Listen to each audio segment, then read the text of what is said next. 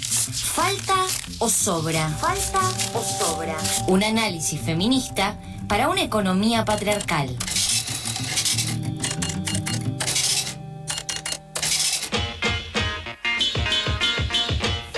Segundo miércoles del mes, en eso que falta llega nuestra economista feminista de cabecera. Hablamos de Corina Rodríguez Enríquez. Hola Corina, ¿cómo estás? Hola, ¿qué tal? ¿Cómo andan? Bien, muy bien. Acá ansiosas de, escucharte en esta nueva columna que tiene como tema. Bueno, vamos a aprovechar que hace muy poquito, la semana pasada, se, se celebró el Día de la Industria para desde ahí conversar un poquito sobre las discusiones que se están dando en, el país sobre las estrategias de, desarrollo. El, 2 de septiembre, eh, desde hace ya varias décadas, se festeja el Día de la Industria y rastreando por qué se celebraba ese día, descubrí que es en conmemoración a un hecho que ocurrió en 1587, el 2 de septiembre, cuando eh, desde el fondeadero del Riachuelo, que, en ese momento hacía las veces del puerto de Buenos Aires, partió un, barco, una carabela, que llevaba eh, en, su, en sus bodegas un, cargamento de eh, tejidos y bolsas de harina producidos en, la provincia de Santiago del Estero, que en aquella época era una provincia próspera, rumbo a Brasil. Y esto esto se considera como la primera exportación argentina y desde entonces, eh, no, desde 1500, sino a raíz de este hecho, se celebra el 2 de septiembre el Día de la Industria. Y algo que encontré indagando sobre por qué se celebraba este día fue que hay una sospecha que en ese, en ese barco, escondido entre, entre las bolsas de harina, iba también eh, varios kilos de barras de plata provenientes del Potosí que se estaban contrabandeando. Y me pareció un dato de color eh, que no sabemos si es cierto o no, pero un dato de color que pintaría un poco a, la burguesía nacional, ¿no? que es una burguesía bastante afecta a sacar provecho y a evadir las normas. Una parte de esta eh, burguesía nacional estuvo reunida el 2 de septiembre en la celebración oficial en la que participaron eh, algún ministro de, gobierno. No sé si me están escuchando bien. Sí, ahí, te estamos escuchando. Estábamos intentando arreglar un problema técnico y te estamos escuchando perfecto. Bueno, ¿sigo? sí, sí, sí, sí. Buenísimo, bueno.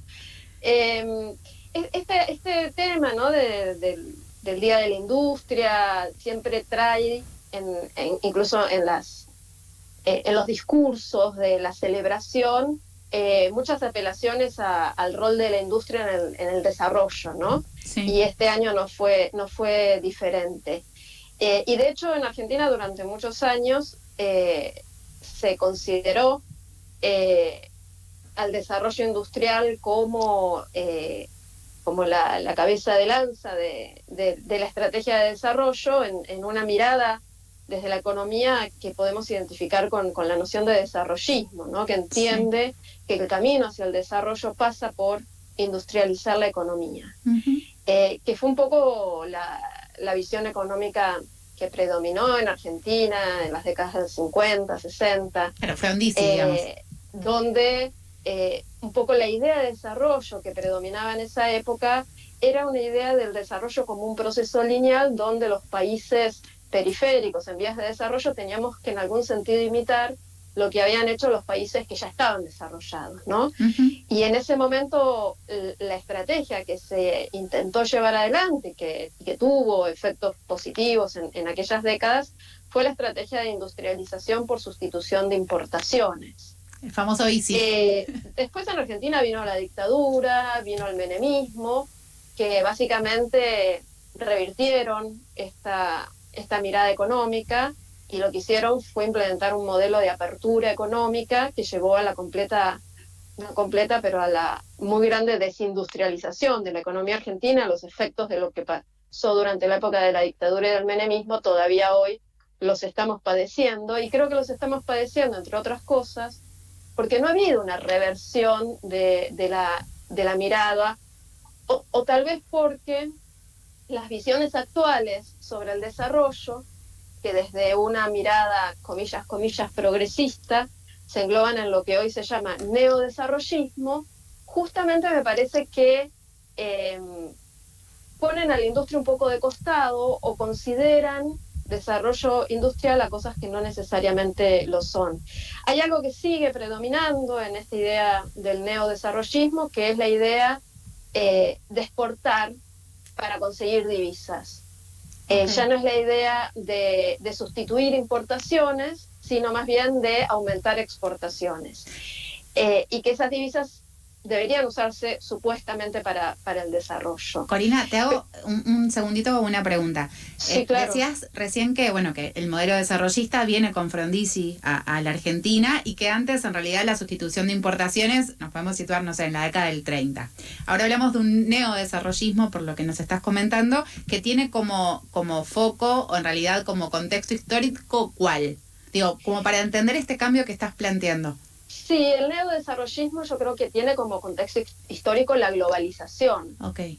Eh, y, una economía donde eh, lo, que lidera el crecimiento económico es más bien la participación de las economías en el mundo vía participación en el comercio exterior o vía incorporación en algún eslabón de lo que se llama las cadenas de valor. Las cadenas de valor eh, surgen de la estrategia de las multinacionales de eh, deslocalizar los diferentes eh, pasos de la producción, buscando radicarse allí donde las ventajas comparativas son mayores. Entonces, las, multinacionales han ido transfiriendo su, su, producción a los países periféricos porque hay mano de obra más barata, porque hay recursos naturales más accesibles, porque en, en los países centrales empiezan a tener limitaciones, por ejemplo, por las consecuencias contaminantes de ciertas estrategias productivas y en cambio los países del sur pueden contaminar con menos regulación y menos costo. Eh, entonces esas estrategias de deslocalizar la producción van conformando estas cadenas de valor, donde el valor final se constituye con los pedacitos que se van haciendo en los distintos países. Entonces, un poco el, el neodesarrollismo, desde mi visión, se asocia con, con este momento del capitalismo, donde hay globalización, un, amplio desarrollo del comercio internacional y la producción se organiza a nivel global. Y entonces la estrategia de los países pasaría por tratar de ubicarse en el lugar de la cadena de valor eh, más rentable eh, y, que, y que podría implicar mayor innovación, desarrollo tecnológico y demás. Esto entonces... Ahora en nuestros países Perdón, me están hablando. Sí, sí, te hago ah. eh, una, una, pregunta, no sé si es algo a lo que, a lo que ibas a, llegar después, pero si esto eh, tiene, porque digo, hay una gran apuesta desde, desde el discurso, por lo menos, a la economía del conocimiento o a las industrias que tienen que ver con el manejo de información, en principio desarrollo de software y demás. ¿Esto eh, estaría también formando parte de esta cadena de, de, valor, digamos, porque forma parte de alguna manera de la, de la deslocalización, porque se, en general se terciariza el trabajo de desarrollo?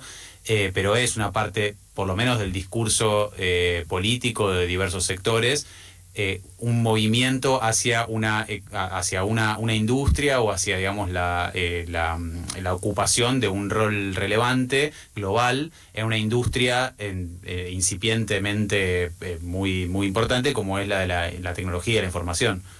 Sí, absolutamente. Está buenísimo el punto que traes porque justamente muestra un poco las tensiones que hay en la, estrategia de desarrollo actual, ¿no? Porque por un lado es verdad que se enuncia esa narrativa y, de hecho hay algún tipo de eh, intención de incentivar la industria del conocimiento con normativas específicas, con regulaciones, con apoyos económicos, con acuerdos con otros países, que está todavía en una etapa muy embrionaria.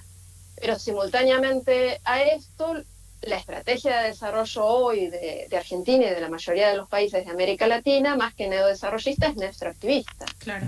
Porque básicamente lo que se enfoca es en maximizar las exportaciones aprovechando la dotación de recursos naturales ¿no? y exportando commodities. Es el, la promoción del agronegocio, de la megaminería, los estímulos al fracking, apostar a las megagranjas porcinas, en realidad las cosas más concretas en términos de estrategia de desarrollo de las últimas décadas y, actualmente tienen que ver con esto, ¿no? Por eso me parecía interesante eh, esta, este viraje ¿no? del desarrollismo al neodesarrollismo y en realidad en la práctica del neodesarrollismo al neoextractivismo. en, en, algún sentido, eh, parte de la narrativa es, bueno, con eh, maximizando las exportaciones vamos a conseguir divisas para poder fomentar estas otras industrias más modernas. El problema que desde las visiones feministas y, otras visiones críticas, como pueden ser la de la economía ecológica, lo que se observa es que el neoextractivismo produce unas consecuencias eh, irreparables mm. eh, y que ponen también un poco en, jaque esa idea de futuro, ¿no? Bueno, hagamos esto ahora y, con lo que ganemos de aquí podemos desarrollar esto otro. Bueno, la, la huella del desarrollo extractivista es una huella que produce daños eh, irreparables. Y también, y, me parece que está bueno esto de traerlo en términos de narrativa, parte de la narrativa del neoextractivismo eh, se, se, maquilla de sustentable. Esa es un poco la narrativa en relación con la extracción de litio. Se dice, bueno, la extracción de litio va a ayudar a reemplazar los combustibles fósiles como fuente de energía. Pero lo cierto es que la extracción de litio, si no se hace de manera regulada, medida, justamente sustentable, a lo que lleva es a un uso eh, extremo de, consumo de agua para poder extraer el, litio, además de desplazamiento de poblaciones eh, y, destrucción de los medios de vida de comunidades que están alojadas históricamente en los territorios donde, donde hay mucha concentración de litio, que básicamente en Argentina son las provincias del noroeste. Claro. Em, Sabes que, eh, Corina, entrevistamos al subsecretario de, ahora no me sale Sergio, de Turismo y de Medio Ambiente, de, Ambiente, y nos llamaba mucho la atención cuando hablaba todo el tiempo, ¿no? De, sustentabilidad y de, recursos sostenibles, ¿no? Bueno, la minería verde, que parece un oxímoron. Y de repente, sí, de repente eh, se, siente mucho cómo se utilizan esas palabras para encubrir, digamos, prácticas que son muy dañinas al ambiente, ¿no? Como esta idea discursiva también que, aparece mucho, o, las escuelas verdes, ¿no? Pienso en todo esto que, que desde los diferentes gobiernos empiezan a disfrazar ciertas prácticas políticas que discursivamente son quizás más aceptables. Totalmente de acuerdo, ¿no? La, la construcción de una narrativa, como vos decís, aceptable, alineada con visiones más modernas. Y de hecho las propias Naciones Unidas, que han firmado hace unos años este, esta agenda de desarrollo sostenible, la, Agenda 2030, a la que los países han adherido, Argentina también, eh, eh, y, que han establecido estos objetivos de desarrollo sostenible. El primer objetivo de desarrollo sostenible es una contradicción en sí mismo, porque el objetivo propone un crecimiento sostenido, sustentable. Y es eh, imposible que con, los, con la actual lógica de promoción del crecimiento económico, que se basa en muchas de estas actividades e industrias que dañan permanentemente el, ambiente, se pueda lograr un crecimiento que se sostenga en el tiempo y que además sea sostenible en términos ambientales y, sociales. sociales. Y, y, además esta narrativa que busca ser como amigable en estos términos convive con eh, con, también agresiones desde estas miradas heterodoxas, progresistas, que en algún punto se vuelven reaccionarias desde, desde mi visión cuando tildan a quienes elevan ciertas críticas desde visiones ambientalistas y sociales a esta estrategia de desarrollo y lo, y lo tildan de ambientalismo bobo o de ambientalismo falopa, ¿no? Que esto ha estado en la voz de, incluso de funcionarios. De funcionarios, sí, sí, sí, totalmente. y ni hablar de, las represiones que, que, surgen, digamos, a partir de, organizaciones ambientales en diferentes lugares de nuestro país y en el mundo también, ¿no? Como este también, eh. este doble discurso y que tiene que ver con esto que nos estás comentando también, ¿no? El neodesarrollismo, el neoliberalismo, el capitalismo, es como una combinación de, de, de cosas que se terminan obviamente manifestando en ciertas políticas represivas.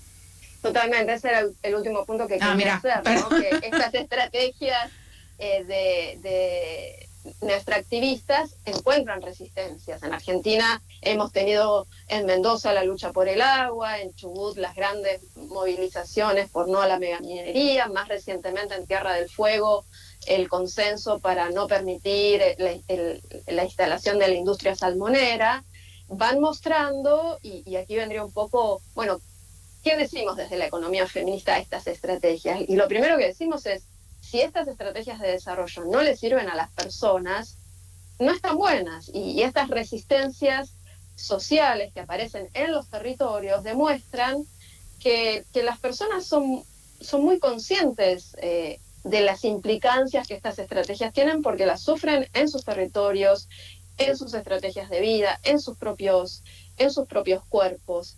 Eh, y, que hay que disputar esta, esta narrativa eh, y que oponer estas resistencias no, no es retrógrado, no es mm. eh, querer volver al, al siglo XIX, al contrario, desde nuestro punto de vista, lo, lo, en algún sentido medieval es seguir apostando a una estrategia de desarrollo basada en industrias que en, en muchos países del mundo ya se están eliminando o, o, de formas de llevarlas adelante, como es el caso en Argentina, los agronegocios y el uso de, de, agroquímicos en muchos lugares del mundo eh, ya están prohibidos y de hecho parte de lo que se dice es este fetiche de las exportaciones, Argentina va a llegar dentro de poco a una situación donde no lo va a poder exportar a nadie producciones que están basadas en el uso intensivo de agroquímicos, porque ya hay países que tienen regulaciones ambientales que, que no lo permitan. ¿no? Entonces me parece que esta es una discusión que también desde las miradas feministas estamos tomando y que es importante disputar estas, estas narrativas y que parte del debate es, bueno, ¿qué alternativa podemos pensar a esta lógica nuestra activista que básicamente lo que hace es hipotecar no solamente el futuro, sino también el presente, porque las consecuencias ya se notan hoy muy concretamente en la vida cotidiana de millones de personas. Corina, sumamente interesante y algo que, que me voy a quedar como pregunta de, bueno, ¿qué, qué otros modelos, no? ¿Qué, ¿Qué, otras propuestas? Porque tenemos en cuenta que lo, que lo que hay no nos sirve y lo que va a venir tampoco. O sea, esto que decías también, ¿no? De, de, a quienes nos afecta y desde qué forma. Bueno, ¿qué, qué otra manera? Empezar a pensar en, en esas otras maneras de, de vincularnos con, con la naturaleza, básicamente. Totalmente consigna para las próximas columnas. Genial. Corina, te agradecemos un montón. Un abrazo. Un abrazo grande. Eso que falta. Tírate al vacío estructurante.